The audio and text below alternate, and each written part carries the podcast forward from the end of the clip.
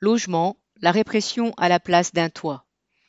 Depuis le 5 mars, l'association Droit au logement, DAL, avait installé, place de la Bastille à Paris, 220 familles qui devraient, selon la loi, être relogées par l'État.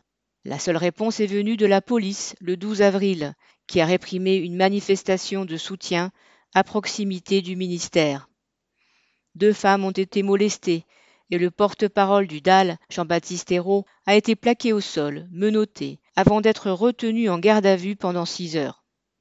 Selon le Parisien, l'intervention policière est l'œuvre des brigades de répression des actions violentes motorisées, formées lors de la répression des Gilets jaunes sous l'autorité du préfet de police Didier Lallemand. Un tribunal administratif a annulé l'interdiction qu'il avait prise à l'encontre de rassemblements du DAL, ce qui ne l'a pas empêché d'envoyer ses hommes de main. Une loi de 2007 instaure le droit au logement opposable, DALO, censé garantir aux personnes un logement décent et indépendant et obliger l'État à leur trouver une solution dans les six mois.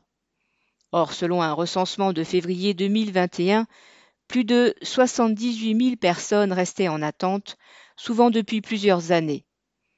Et il y a tous les autres, car parmi les personnes sans domicile, plus de 300 000 selon la Fondation Abbé Pierre, beaucoup n'ont pas même la possibilité de faire les démarches.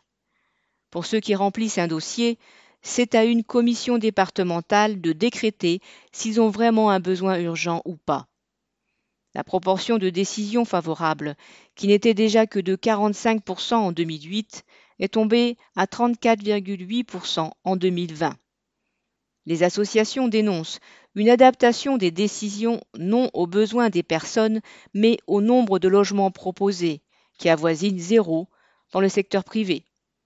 Et quand la police intervient, ce n'est pas pour réquisitionner des logements vides, mais pour expulser ceux qui n'ont plus les moyens de payer ou pour réprimer les sans-toit et ceux qui les défendent.